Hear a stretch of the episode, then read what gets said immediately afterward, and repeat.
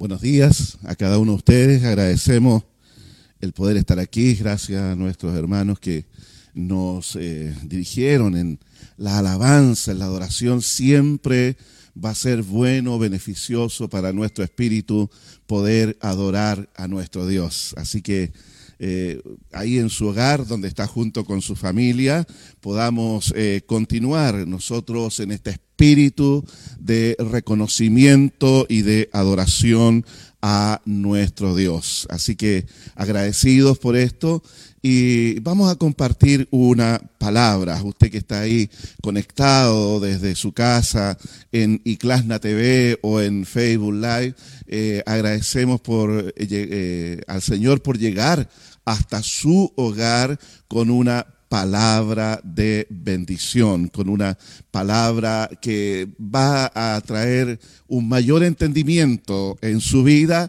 respecto a lo que es el reino de Dios. Estamos hablando acerca de administradores de los misterios de Dios, la mayordomía. Como ministros del Señor, como ministros del Evangelio, nosotros somos llamados a administrar los eh, misterios de Dios. Veíamos la semana pasada que esta palabra misterio no es eh, como comúnmente la conocemos nosotros en el español, como algo que está allí oculto, que está eh, vedado para muchas personas, pero que solo unos pocos privilegiados o, o personas de supuestamente de una capacidad o percepción superior a los demás pueden entender. No es así ya no es así. Lo que está hablando es que esta palabra del Evangelio es un misterio porque el ser humano, dentro de lo que son sus capacidades eh, intelectuales eh, limitadas que tenemos, no podemos nosotros captar o penetrar en la mente de Dios. Y los propósitos de Dios que están revelados en la Escritura pueden comprenderse en la medida que el Espíritu Santo de Dios nos va revelando, o sea, por revelación de Dios. Ahora, ¿a quienes Dios quiere revelar sus misterios? A toda persona que a través de Jesucristo entra en una relación personal con Dios. Eso es lo que el Señor quiere, revelarnos sus misterios a nuestra vida para que nosotros nos convirtamos en administradores, en mayordomos de esto y podamos nosotros también compartir con muchos otros la palabra del Evangelio. Así que, ¿qué le parece si oramos al Señor en esta hora y vamos a pedir al Espíritu Santo que nos ayude a poder captar lo que el Señor quiere ministrarnos el día de hoy.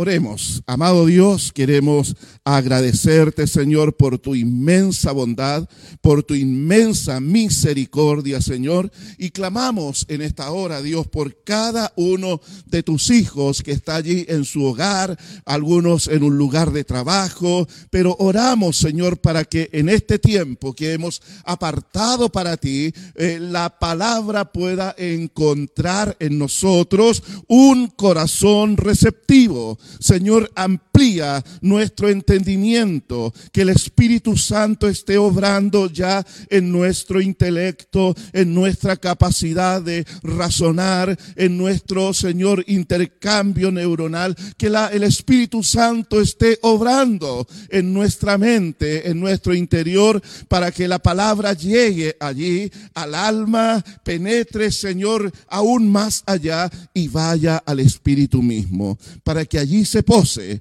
y desde allí, Señor, eh, pueda ejercer gobierno sobre nuestra vida, pueda eh, provocar los cambios, esos cambios eh, a, a la imagen de Jesús a quien necesitamos parecernos cada día más. Gracias Dios, yo bendigo a cada uno de nuestros hermanos. Señor, aunque estamos separados físicamente, pero hay una unidad del Espíritu, la cual compartimos unos con otros. Gracias Espíritu Santo por unirnos en un mismo cuerpo en un mismo sentir y en un mismo deseo. En el nombre de Jesús, amén y amén. Bien, vamos a compartir hoy entonces acerca de esta segunda parte de lo que son eh, la mayordomía del Evangelio, de los misterios de Dios. Mire, piense en esto un momento. Eh, ¿Se imagina usted lo que puede provocar en la economía de una nación. Si durante mucho tiempo, un tiempo bastante prolongado, circulen billetes falsos de toda denominación y están eh, cercano a el original, a los idénticos, a los eh, verdaderos, que la persona común y corriente como usted y yo, que maneja estos billetes, que tranza con este dinero, no logramos darnos cuenta de que estamos ante un billete falso. Y transamos con ellos, pagamos con ellos, recibimos el sueldo con estos billetes y están entremezclados allí con los verdaderos y no hay manera a través de, eh, de una, eh, recursos eh, que tenemos de discernir, de detectar cuáles son falsos, cuáles son verdaderos. Lo cierto que si esto continúa por mucho tiempo, una vez se descubra este engaño, la economía entra en crisis. Piense usted que usted eh, junta de estos billetes y guarda una buena cantidad de ellos y diciendo con esto voy a asegurar mi futuro. Y lo guarda allí en su caja fuerte donde usted quiera y piensa que de esa forma está asegurando su futuro. Pero llegado el momento, porque así es con el engaño, este queda en evidencia. El engaño puede tener éxito durante mucho tiempo, pero luego es evidenciado. Jesús dijo, no hay nada oculto que no, no vaya a salir a luz. ¿Se imagina la decepción de la persona que pensó que estaba asegurando su futuro? Pensó que estaba reuniendo esos recursos y ya le faltaba tan poco para poder comprar su anhelada casa propia. Y se entera por los medios oficiales de gobierno que esos billetes que tiene reunidos son falsos. Qué decepción, ¿no es cierto? Así es el engaño. El engaño otorga una falsa seguridad. Pero cuando es descubierto, provoca una grave, una dolorosa decepción a quien ha caído bajo sus garras, bajo sus redes. Piense en un esposo, una esposa que ha sido engañado por la infidelidad de su cónyuge delante de sus propias narices durante tanto tiempo o años. Piense en eso. Piense eh, en cómo sufre ese cónyuge que ha sido víctima de la infidelidad de quien pensaba que le honraba con lealtad. Es duro, es difícil, así es justamente el engaño en la vida de las personas. Y es a veces difícil aceptar que hemos sido engañados. Es difícil porque es doloroso, porque hay mucha pérdida en medio de eso, porque hay decepción, porque se rompen las confianzas, algo que requiere tiempo poder construir una confianza con otras personas. Y cuando ésta se quiebra, se rompe porque no hemos sentido embaucados durante tanto tiempo, entonces cuesta recomponer las confianzas. Incluso con personas que no han tenido nada que ver con ese engaño del cual hemos sido víctimas, nos cuesta confiar en ellos. Como cristianos, nosotros enfrentamos un peligro no menor. Porque cuando se falsifica el Evangelio, estamos en peligro de perder nuestra alma.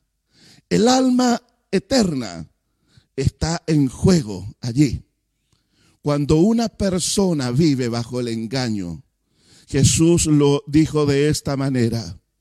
Si un ciego guía a otro ciego, ambos caerán en el hoyo. O también, como dice Proverbios en dos ocasiones, hay caminos que al hombre le parecen derecho, pero su fin es un camino de muerte. ¿Qué nos habla esto? De que el ser humano, nosotros, usted yo, somos susceptibles de caer en las garras, en las redes del engaño. Puede ocurrir. Y quizás usted está recordando en este momento algunos episodios dolorosos en su vida, donde después de tiempo se dio cuenta del engaño que estaba sufriendo. Así es, somos susceptibles a ser engañados. Satanás es identificado en la escritura como un hábil engañador. Fue él quien sedujo a nuestros primeros padres allí en el huerto de Edén, hablándoles al oído respecto a promesas falsas, a promesas engañosas y cuestionando la integridad del Creador. Fue él quien le dijo, Dios sabe, Dios le está ocultando información porque Dios no quiere que ustedes disfruten de los privilegios que Él tiene como Dios. Ese era el mensaje de Satanás a nuestros padres. Y los seduce y Adán y Eva fueron engañados por Satanás el diablo allí en el huerto. Mire lo que dice primera, segunda de Corintios capítulo 11, verso 13 al 14. Estos individuos son falsos apóstoles. Está hablando allí de personas que le causaron conflictos a Pablo en su ministerio que él desarrolló en la predicación del Evangelio en el siglo I. Dice, estos individuos son falsos apóstoles, son obreros engañosos que se disfrazan de apóstoles de Cristo. Pero no me sorprende para nada aún Satanás se disfraza como ángel de luz. El apóstol le está advirtiendo a la iglesia que está en un grave peligro de ser engañados por estos falsos apóstoles que se habían introducido en la iglesia allí en Corintio. Y Pablo los desenmascara aquí y los identifica como lo que son realmente. Se disfrazan como genuinos apóstoles de Cristo, pero son obreros fraudulentos, emisarios de Satanás. Y que buscan engañar y seducir y sacar provecho de los creyentes. Estos emisarios, le dice el apóstol, son mensajeros de Satanás porque en su afán de sacar un provecho de los creyentes, les van instruyendo en enseñanzas que ponen en peligro la salvación de los que han creído. Está en juego allí el alma eterna de las personas. Pablo estaba sorprendido también por el engaño en el cual habían incurrido los hermanos en las iglesias de Galacia. Ya estudiamos hace unas semanas atrás la carta de Pablo a los Gálatas. Y en el capítulo 1, verso 6, Pablo le dice, estoy maravillado.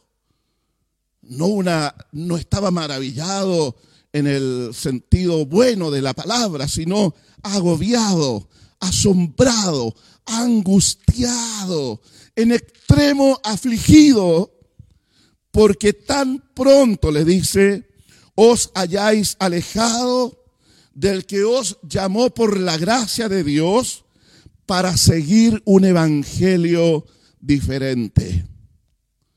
No había pasado mucho tiempo cuando Pablo estuvo predicando allí en las iglesias de Galacia. Por eso Pablo se asombra, por eso le llama profundamente la atención de cómo ellos fácilmente fueron engañados y fueron seducidos por este falso evangelio, un evangelio diferente. Y Pablo aclara inmediatamente allí diciendo, no es que haya otro evangelio. Eso Pablo lo deja clarísimo allí. Hay un solo evangelio para salvación de las personas. El evangelio de nuestro Señor Jesucristo. Entonces vemos que desde el inicio mismo Satanás se ha ocupado en distorsionar el Evangelio de una manera muy sutil, engañando a través de conceptos, a través de ideas que al oído del que escucha parecen buenas, parecen lógicas, parecen apropiadas. Pero cuando nosotros comparamos aquello con la escritura, con la palabra, con la Biblia escrita, podemos nosotros discernir allí el error en el cual inducen estos falsos maestros, falsos predicadores. Quiero decirle, mi hermano querido, como estuvo así en el inicio, este engaño de Satanás, esta, eh, este intento del enemigo de desviar teniendo éxito en muchas ocasiones, eso no ha parado en estos 20 siglos de existencia de la iglesia del Señor. A través de la historia de la iglesia encontramos miles de episodios donde el enemigo ha introducido ideas, conceptos, filosofías, pensamientos que han seducido el corazón de muchas personas y desde donde nacen las sectas que buscan manipular a la iglesia para ir anulando su voluntad y conduciéndoles a través del error. Eso ha ocurrido, sigue ocurriendo al día de hoy. Les decía que la semana pasada, y le mencionaba acerca de lo que es el Evangelio de la prosperidad. O palabra de fe, o declaración positiva, como quiera usted llamarlo, donde se apoyan en algunos textos bíblicos para decirle a la persona que está correcto lo que ellos proponen, lo que ellos piensan. Por ejemplo, hay un texto ahí en el capítulo 4 de Romanos donde dice el que llama a las cosas que no son como si fuesen, hablando acerca de la relación de Dios con Abraham en la promesa que Dios le da a Abraham que iba a tener un hijo. Y Dios da por hecho ya que eso es algo que está constituido y establecido. Pero quiero decirle que esta gente toma esa palabra para decir que nosotros tenemos poder en nuestra boca para declarar aquello que queremos que se haga una realidad en medio nuestro. Quiero decirle que eso es una incorrecta interpretación del pasaje.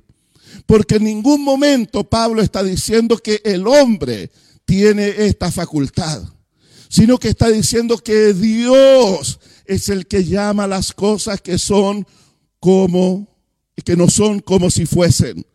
No somos nosotros los que tenemos esta habilidad. No se nos ha otorgado tampoco esta capacidad a nosotros. También usan la palabra de Proverbios donde dice que en el poder de la boca o en la lengua está el poder para dar vida y dar muerte. Entonces ellos dicen que si tú declaras vida, si tú declaras riqueza, si tú declaras salud sobre ti, eso viene sobre ti. Pero cuidado con declarar pobreza, enfermedad, porque vas a quedar bajo la maldición de esas cosas. ¿Lo dice eso realmente Proverbios? ¿O está hablando y advirtiendo del cuidado que tengo que tener yo como persona para usar bien las palabras y llevándolo a las declaraciones de nuestro Señor Jesucristo cuando dice, cuidado con llamar necio, con llamar tonto a tu hermano, dice. Claro, porque yo voy a comer de esos frutos, porque yo voy a ser culpable de juicio si uso mal y estoy declarando aquellas cosas o acusando o eh, catalogando a mi hermano sobre de esa forma. Entonces usan textos fuera de contexto para afirmar sus declaraciones. Vamos a ver un video donde uno de los exponentes de, Dios que sus hijos sean pobres. Probablemente usted va, a sorprenderse allí con lo que ve. Está eh, en inglés, pero abajo hay una traducción y yo después, si no logra ver la traducción, yo se lo voy a narrar después un poquito lo que sucede. Así que veámoslo, por favor. No es la voluntad de Dios que sus hijos sean pobres. Probablemente esta afirmación la he escuchado en repetidas ocasiones. Quizás hasta suene bien y es que hoy en día cada vez es más frecuente escuchar a evangelistas en la radio y en la televisión proclamar que Dios desea que los cristianos sean exitosos en todas las áreas de su vida, especialmente en el área de las finanzas, y enseñando que la prosperidad económica y el éxito en los negocios son una evidencia del favor de Dios. Pero ¿quiénes son las personas que proclaman este Evangelio? ¿Y qué hay detrás de sus vidas? Aparentemente estas preguntas son las mismas que el mundo secular se ha estado formulando en los últimos años, hasta el punto de investigar y documentar de manera fehaciente el estilo de vida de estos predicadores, los cuales al ser examinados definitivamente dejan mucho que pensar. Es el caso, por ejemplo, del pastor Benny Hinn, quien fue investigado por la cadena de televisión NBC, colocando en evidencia pública el mal uso de las finanzas que rodean su ministerio. Excentricidades como estadías en suites presidenciales de hoteles 5 estrellas, una mansión que en la actualidad cuesta aproximadamente 10 millones de dólares, vehículos de lujo, un jet privado, compras en las tiendas más reconocidas del mundo, entre otras cosas. Todo esto despertó la curiosidad de muchos por conocer qué hay realmente detrás de la vida de este evangelista. Benny Hinn does manage to live very. His home is this mansion overlooking the Pacific Ocean, built and paid for by his ministry. According to building records, it has seven bedrooms, eight bathrooms, and more than 7,000 square feet of living space. According to area realtors today, it's worth about $10 million. After crusades in Russia and Sweden in July of 2003, Pastor Benny apparently didn't get on his private jet, fly west, and go home. Instead, he flew from Sweden south to Italy, then back north to England, with an entourage that included his son, his daughter, and her fiance. There were expensive meals, like this one for more than $900 in Italy, and one at this Lebanese restaurant in London for more than $1,700. And check out these hotel bills. In Italy, transportation charges of more than $6,000 in London, another $6,000 for incidentals, such as chauffeur services and in room tea. The documents also list tips. In three days, more than $4,500 worth, including $1,000 to a concierge and another $1,000 to a desk manager. And then there were Pastor Benny's hotel rooms In London, the documents show, Hinn stayed at the exclusive Lanesborough Hotel. The hotel confirmed for us it was Suite 210 and told us that they never discount rooms. The going rate, the hotel says, more than $3,000 a night. And then there was Pastor Benny's hotel room in Milan. According to the expense documents, room 1001. The hotel confirmed it's the presidential suite. The hotel website says the room is fit for a prince and the largest hotel suite in Europe. Among its 5,400 square feet, three bedrooms, a formal dining room, a fireplace, a jacuzzi, a sauna, a Turkish bath, a large terrace with a panoramic view of the city, and a 100 foot long swimming pool decorated with marble and frescoes. The hotel told us this room rents for more than $10,000 a night. No discounts.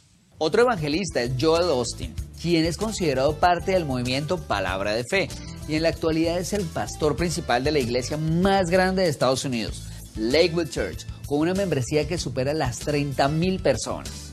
En el 2005, Joel Austin fue invitado al programa Larry King en vivo, en la cadena CNN, donde se negó a afirmar que Jesucristo era la única vía para llegar al cielo, alegando que solo Dios puede juzgar el corazón de las personas y que él mismo no sabía qué pasaba con las personas que no creían en ese mismo Dios si tú crees en Dios o no, o si tú no crees en Dios, tú vas al cielo, no importa lo que hayas hecho en tu vida. Bueno, eh, yo no sé, creo que hay un balance en que tú tienes que conocer a Cristo. Eh, yo creo que si tú conoces a Cristo y eres un creyente en Dios, vas a producir buenas obras. Yo creo que es una falacia decir que soy un cristiano y no hago nunca nada para ayudar a las personas. ¿Y qué tal si eres judío o musulmán y no aceptas a Cristo? Tú sabes, eh, yo soy muy cuidadoso de decir quién va y quién no va al cielo. Pienso que Pero si tú crees, tú tienes que creer en Cristo. ¿Están mal los que no creen? Bueno, yo no creo que ellos están mal. Yo creo en esto, en lo que la Biblia y la fe cristiana enseñan. Esto es lo que creo. Pero también yo creo que solo Dios puede juzgar el corazón de una persona. Lo que yo hago es enseñar principios prácticos. Tal vez yo no utilizo la Biblia en mi sermón y yo no me siento mal por eso. Y yo solo digo, mira, aquí la idea. Por ejemplo, ayer eh, yo hablé de vivir para dar, que es en eso justamente que debe insistir nuestra vida. Yo lo dije al final, eh, tú sabes. Lamentablemente, todo esto es algo que avergüenza a quienes predicamos el Evangelio. Estos son excesos que no deberían estar en la vida de alguien que dice ser ministro, siervo de Jesucristo. Pero ¿por qué, por qué lo hacen? ¿Por qué lo practican? No es porque ellos piensen que están abusando de algo, sino lo hacen porque ellos creen en ese tipo de evangelio, donde usted lo vio, lo escuchó allí en ese reportaje, tener una mansión o vivir en una mansión de más de 10 millones de dólares.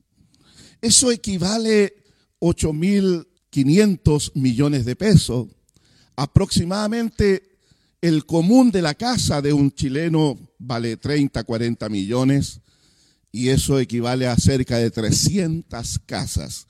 Imagínese un ministro, uno que dice ser ministro del Evangelio, viviendo de manera ostentosa, con su propio jet privado, que tiene que tener miles de dólares para mantenerlo, teniendo o disfrutando en hoteles de lujos, comprando eh, ropa carísima, de lujo extremo, en las tiendas más exclusivas, pagando un hotel en Milán que le costó más de 10 mil.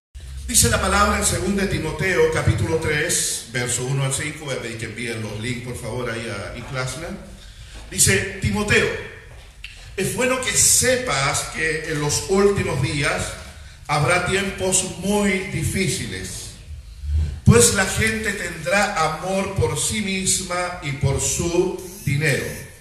Serán fanfarrones y orgullosos, se burlarán de Dios, se llenarán de soberbia, amarán el placer en lugar de amar a Dios, actuarán como religiosos, pero rechazarán el único poder capaz de hacerlo obedientes a Dios. Aléjate de esos individuos. ¿ya? Entonces, esta es la, la advertencia del apóstol acá, de que estos tiempos que vivimos son tiempos peligrosos, son tiempos difíciles de poder sobrellevar, donde se requiere la capacidad de discernimiento en la vida del creyente, de las personas, poder discernir, poder captar si se está hablando la verdad o se está incurriendo en el error. ¿ya? Eh, el apóstol le escribe a los hermanos allí en, no, no, no le escribe, sino habla con los ancianos de Éfeso en el capítulo 20 del libro Los Hechos, versículo 28 al 31, él les dice, entonces cuídense a sí mismo y cuiden al pueblo de Dios, alimenten, pastoreen al rebaño de Dios, la iglesia comprada por su propia sangre sobre quien el Espíritu Santo los ha designado ancianos. Sé que después de mi salida vendrán en medio de ustedes falsos maestros como lobos rapaces y no perdonarán al rebaño. Incluso les dice, algunos hombres de su propio grupo, de la misma iglesia, se levantarán y distorsionarán la verdad para poder juntar seguidores. Mire qué fácil es para estas mega iglesias juntar seguidores. ¿Por qué? Porque el Evangelio de la Prosperidad les promete riqueza, les promete salud, les promete bienestar, les promete disfrutar, eh, viajar en esta vida, le promete tantas cosas que el hombre en su deseo por satisfacer sus, eh, eh, deseos carnales accede a todo aquello y escucha de buena gana todo aquello. Lo llevan a hacer pactos, lo llevan a, declarar cosas positivas sobre sí. La verdad es que tenía otros videos, pero no los vamos a poder ver en este momento. Pero quiero decirles que ahí, en esa, el Evangelio de la prosperidad, exponentes como eh, Cas Luna, por ejemplo, que en una de sus predicaciones dijo que nosotros somos dioses. Imagínense la herejía que dice este hombre. Somos dioses, por lo tanto hay poder creativo en nuestras palabras y podemos nosotros declarar y conquistar con nuestras palabras lo que queremos en esta vida. Hay un video ahí que circula que, donde él enseña que somos Jehová Junior, ¿ya? Y otros que dicen que nosotros tenemos el mismo ADN que Jesucristo, que como Jesús es hijo y nosotros somos hijos, entonces tenemos el mismo ADN y somos iguales a Dios la profeta eh, autodenominada profeta Ana Maldonado, esta mujer esposa de Guillermo Maldonado de Miami, esta mujer decía, yo le ordeno a Dios que me eh, y a los ángeles que me traigan las joyas que se perdieron de vuelta.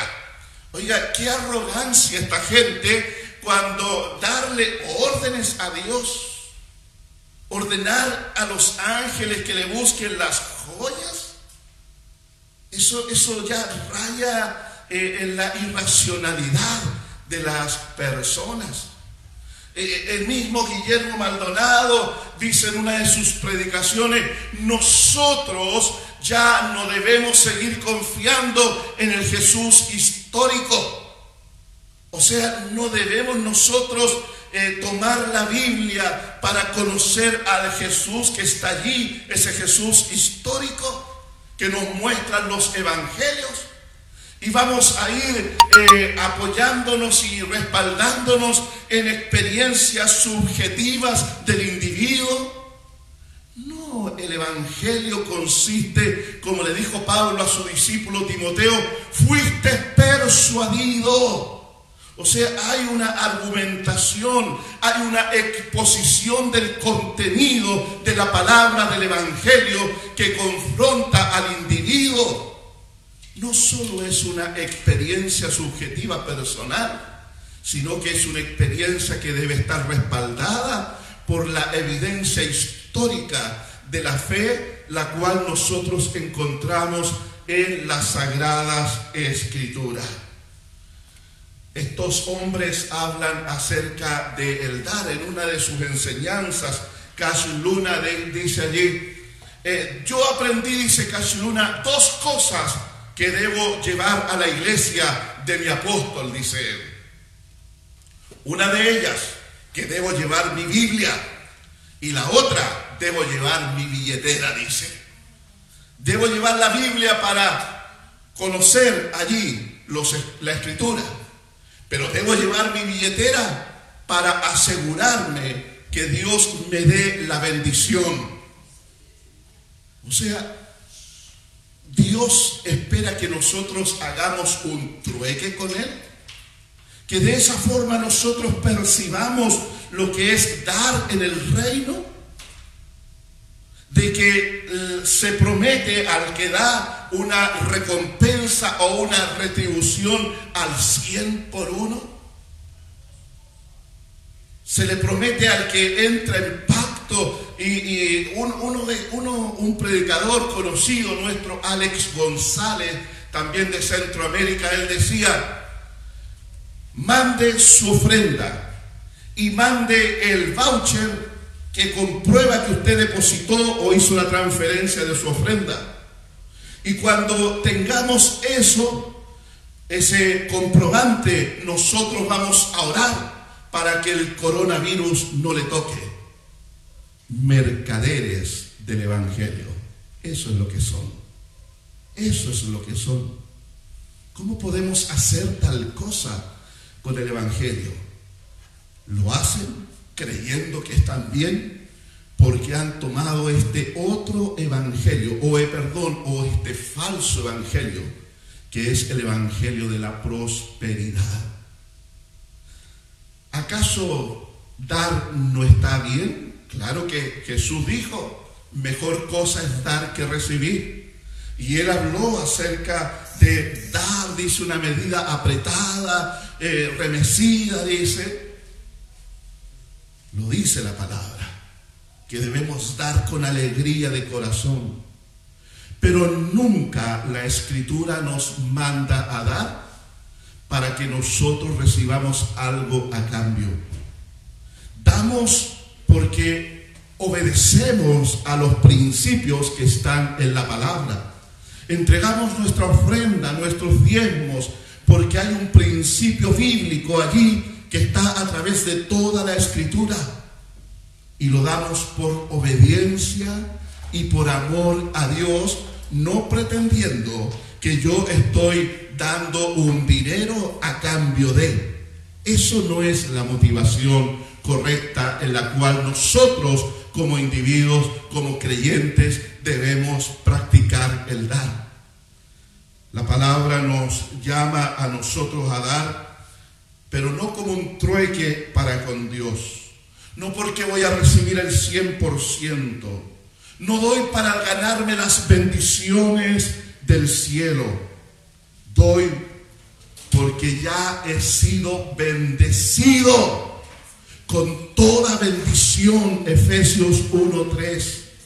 Yo soy bendecido por Dios. Y por lo tanto quiero compartir mi bendición con otro que lo necesite Quiero compartir la bendición para sostener la obra del ministerio. Según de Corintios 2.20 dice, porque todas las promesas en Él, en Cristo, son sí y amén. Usted ya fue bendecido por Dios. Usted no necesita, mi hermano querido, convencer a Dios para que Dios lo bendiga. En Cristo Jesús se nos abre el cielo sobre nuestra vida. Él hace salir el sol sobre justos e injustos. Él hace que la lluvia caiga sobre buenos y malos. Entonces cuando yo doy, estoy bloqueando todo intento del enemigo para robar la bendición que el Padre me ha dado. Así ocurre Bloqueo la acción demoníaca. Dejo sin base legal al enemigo. Doy porque quiero también hacer partícipe de todo bien material a los que me instruyen en los bienes espirituales. Porque la Biblia habla acerca del sostenimiento de los que están en el ministerio. Pero no para que estos vivan vidas lujosas, no para que estos tomen las ofrendas dadas con tanto amor, sacrificio de los creyentes y vayan y vivan despilfarrando los bienes del reino de Dios. No. Usted cuando da a quienes le bendicen y a quienes le ministran en la palabra, está dando para el sustento de esas personas. Por eso es importante que sepamos nosotros cuál es la motivación correcta en el dar. De seguro nos vamos a enfermar en algunos momentos, pero en el Evangelio de la Prosperidad le dicen a usted que la enfermedad es una maldición. Y, jocosamente lo decía uno de estos eh, predicadores de la prosperidad en un programa donde lo estaban entrevistando en la televisión. Y él decía, argumentaba de esta manera, decía, la oración del Padre nuestro dice, hágase tu voluntad en el cielo como en la tierra. Y esta persona decía ahí, así como en el cielo hay riquezas, así como en el cielo no hay enfermedad, así como en el cielo no hay pobreza, así debe ser la vida del cristiano. Entonces esta persona que estaba diciendo eso tenía lentes ópticos. Y uno se preguntará, ¿acaso en el cielo hay lentes ópticos? Esa persona era casado, tenía matrimonio, tenía esposa. ¿Acaso en el cielo hay matrimonio también? ¿Se da cuenta? Tenga cuidado cuando alguien le habla acerca del Evangelio de la prosperidad y esa persona es corta de vista y no ha sido sanada de su vista porque está hablando de otra cosa. ¿Dónde están hoy? En medio de esta peste del coronavirus, todos aquellos que dicen que no hay enfermedad en esta vida, que el cristiano es libre de esa maldición. ¿Dónde están? Para que oren. Aquellos que hacían campañas multitudinarias ofreciendo el cielo y la tierra. ¿Dónde están? Resguardados para que el mal no les toque. Quiero leer otro texto del libro Los Hechos para ir ya terminando. Hechos capítulo 20, verso 17 al 21, dice así. Cuando llegamos a Mileto, Pablo envió un mensaje a los ancianos de la iglesia de Éfeso para, que, para pedirles que vinieran a su encuentro. Cuando llegaron, Pablo declaró, ustedes saben que desde el día que pisé con muchas lágrimas la provincia de Asia, he hecho el trabajo del Señor con humildad y con muchas lágrimas. He soportado las pruebas que me vinieron con como consecuencia de las conspiraciones de los judíos. Nunca me eché para atrás a la hora de decirles lo que necesitaban oír, ya fuera en público o en las casas. He tenido un solo mensaje para judíos y griegos por igual. ¿Cuál es el mensaje? La necesidad de arrepentirse del pecado, de volver a Dios y de tener fe en nuestro Señor Jesucristo.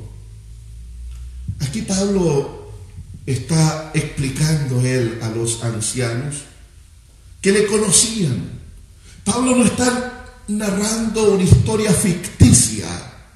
Él está hablando de su propia experiencia personal y de los tres años que pasó en Éfeso enseñando la palabra a la gente allí cómo él desarrolla su ministerio con humildad.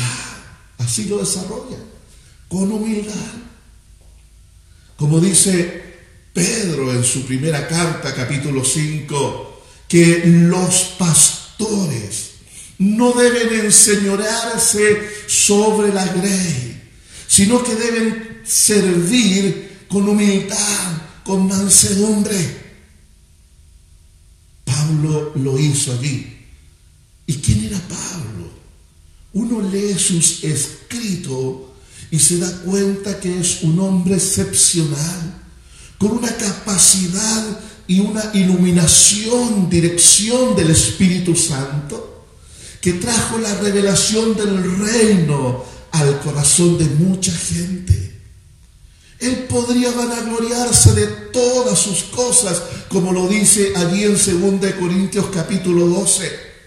Podría serlo, pero siempre él actuó en humildad, porque él sabía como usted y yo tenemos que saber cuál es nuestra posición ante Dios. No somos dioses, como dice Cashiluna. Somos pecadores que han buscado la misericordia de Dios para ser perdonados y aceptados en su familia, en su reino. Eso es lo que somos. Y nunca usted, mi hermano querido, sienta que se le dan los humos a la cabeza creyendo ser más de lo que somos realmente. Somos, por misericordia, hijos de Dios. Con humildad, con humildad, entendiendo nuestra posición en Cristo. Luego dice, con muchas lágrimas con muchas lágrimas por los que desertaban al Evangelio. Pablo le escribe a los Gálatas, le dice, hijitos míos, ¿por quienes vuelvo a sufrir dolores de parto hasta que Cristo sea formado en vosotros? Pablo veía que los creyentes que se estaban alejando de la verdad del Evangelio, existía una posibilidad que volvieran nuevamente y eso quebrantaba el corazón del apóstol. El ministerio se vive con muchas lágrimas, con mucho dolor y mucha tristeza en momentos al ver cómo la palabra se comienza a perder en el corazón de la gente por los afanes, por el egoísmo. También lágrimas por aquellos que rechazaban el Evangelio. Pablo logró interpretar el sentir del Padre, el cual quiere, le escribe a Timoteo, que todos los hombres sean salvos y que vengan al conocimiento de la verdad. ¿Podemos nosotros identificarnos también con ese sentir de Pablo? ¿Quiere usted que todos los hombres sean salvos? que toda persona venga a los pies de Jesucristo. Eso es el deseo del corazón de Dios. Con lágrimas, buscando la salvación de los perdidos. Aquí estamos hablando de un verdadero ministro del Evangelio. No uno que deshonra el Evangelio con los abusos y excesos y la satisfacción de sus pasiones y deseos carnales. Luego dice Pablo, con pruebas muy difíciles, con pruebas por el hostigamiento de los judíos, por los azotes que recibió. ¿Sabe usted que el apóstol pasaba hambre? Una porque estaba encarcelado en momentos en condiciones deplorables. Pero otras veces, porque el hombre no tenía con qué comprar su comida, seguía predicando el Evangelio. Y le escribe a los filipenses, le dice, hermanos amados, para todo y por todo estoy preparado para tener abundancia como para padecer necesidad. porque todo lo puedo en Cristo que me fortalece. Qué contrario al Evangelio de la prosperidad. No sé si Dios quiera que usted sea rico o no, pero quiero decirle que la mayoría de nosotros no lo vamos a hacer en esta vida. Y cuando alguien le promete riquezas, y le dice usted va a ser millonario y, es terrible que como la gente lo cree y dice sí, amén y anhelan esas riquezas. Y vemos aquí a un hombre de Dios, a este insigne apóstol, diciendo, yo he pasado hambre. No he tenido que comer a veces por causa del Evangelio. Qué ejemplo de vida, qué ejemplo de vida encontramos. Escucha mal esto.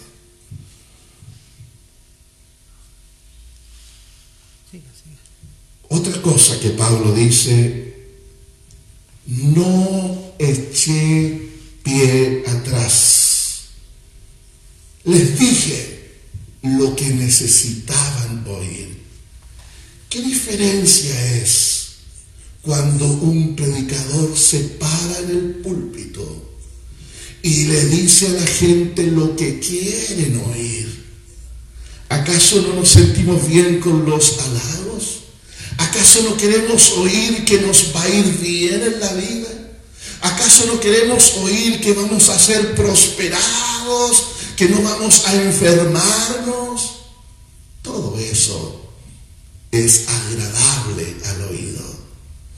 Pero el apóstol le dice a nuestros hermanos allí, a los ancianos, por tres años no eché pie atrás. Les dije lo que necesitaban oír. Y a veces lo que necesitamos oír no resulta agradable. Estaba Pedro en un momento aconsejando a Jesús porque ya muchos se habían ido de la iglesia allí, digo iglesia entre comillas, y la gente estaba desertando allí.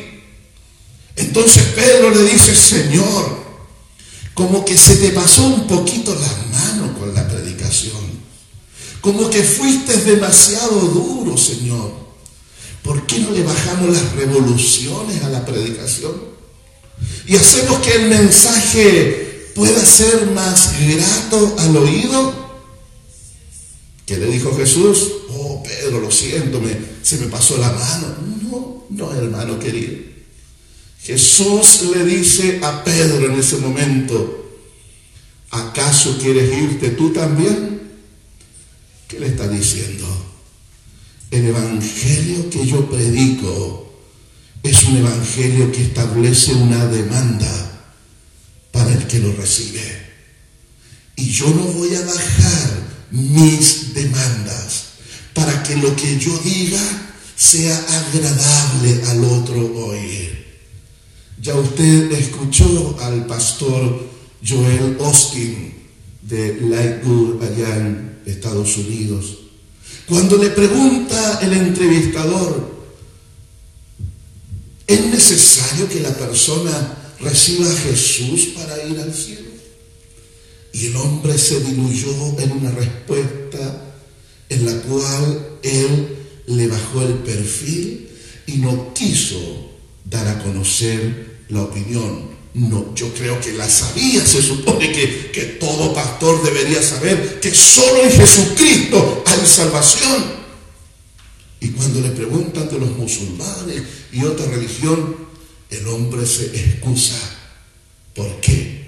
Porque estos predicadores de la prosperidad están acostumbrados a decir lo que la gente quiere oír, pero no el verdadero evangelio. ¿Qué es lo que Pablo les dice? Primero, les dice, les llama al arrepentimiento del pecado no a una vida de placer. Les dice, habrá rechazo por seguir a Jesús. La gente se va a levantar en contra de ti, se van a burlar de ti. Muchos pueden perder el empleo, muchos pueden sufrir persecuciones, pero el llamado va a ser al arrepentimiento, a dejar la vida antigua, a renunciar al robo, a la mentira, a la fornicación, a renunciar al engaño. El llamado es al arrepentimiento. Recuerde las palabras de nuestro Señor y nunca las pierda de perspectiva cuando Él dice, arrepiéntanse porque el reino de los cielos se ha acercado. Si quieren entrar al reino, no pueden seguir viviendo de la misma manera que han vivido hasta ahora. Eso es el arrepentimiento. Una renuncia al pecado Será difícil a veces renunciar a aquellos pecados que por tanto tiempo han sido practicados, renunciar al vicio del tabaco, renunciar a las drogas, renunciar a la dependencia de pastillas para vivir, renunciar al alcohol, renunciar a la pornografía, a la fornicación, a las malas palabras, a la mentira. Será difícil renunciar a todas esas cosas. Pero ese es el llamado, no es otro. Porque no vamos a honrar a Dios porque tenemos más plata ahora. Vamos a honrar a Dios cuando escogemos vivir en santidad, cuando escogemos apartarnos del mal, cuando escogemos hacer la voluntad del. Y de seguro el enemigo pondrá trampas en el camino. Su fe será probada. Mas el que persevere hasta el fin, este será salvo. Pablo llamó a volverse a Dios, a dejar de andar en pos de nuestros propios deseos y caminos y volver nuestro corazón a Dios. ¿Podemos nosotros hacer eso? Claro que podemos. ¿Lo podremos hacer en nuestras fuerzas? Imposible. Necesitamos la dependencia del Espíritu Santo de Dios. ¿Quién realmente nos convence de pecado? ¿Quién realmente abre nuestro entendimiento para que comprendamos el error y podamos volvernos de todo corazón a Dios, volverse a Dios. El que el camino del mundo es un camino que te aleja de Dios. El mundo te ofrece riquezas, el mundo te ofrece placer, el mundo te ofrece holgorio, pero quien se vuelve a Dios, de seguro como dijo Pablo, el mundo me es crucificado para vivir para Dios. Vivimos tiempos peligrosos. Así es, mi hermano querido. Y nosotros somos responsables de defender la integridad del Evangelio. Debemos predicar el arrepentimiento porque hay un alma eterna que está en juego. Y debemos ser claros, debemos ser en decirle a la persona, necesitas volverte a Dios. Necesitas arrepentirte. No solamente que la persona reciba a Jesús en su corazón y siga viviendo impíamente, es hablarle de las demandas del Evangelio de que Dios le está llamando a una vida de obediencia y de santidad, donde tiene que abandonar el pecado en su vida, donde tiene que dejar atrás los vicios en su vida. Ese es el llamado del Evangelio. Y eso es lo que debemos predicar nosotros. Debemos entender que si confiamos en Dios, Él nos va a conducir hasta el fin deseado por Él. No confiemos en las riquezas. No confiemos en un evangelio engañoso que te promete que vas a convertirte en millonario. Si tú le das a ese predicador tus dineros. No, mi hermano querido. No confiemos en un evangelio engañoso que te promete que si tú das un aporte, no te va a tocar la enfermedad. Eso es una falacia.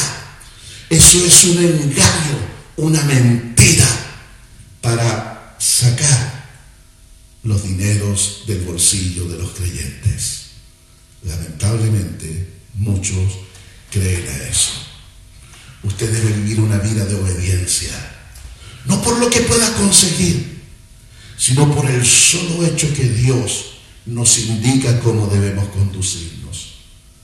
Y debe entender que puede usted también en algún momento enfermarse también. Y de seguro se va a enfermar. De seguro algunos de ustedes que están escuchando hoy están enfermos. Pero no es porque hay una maldición sobre ti.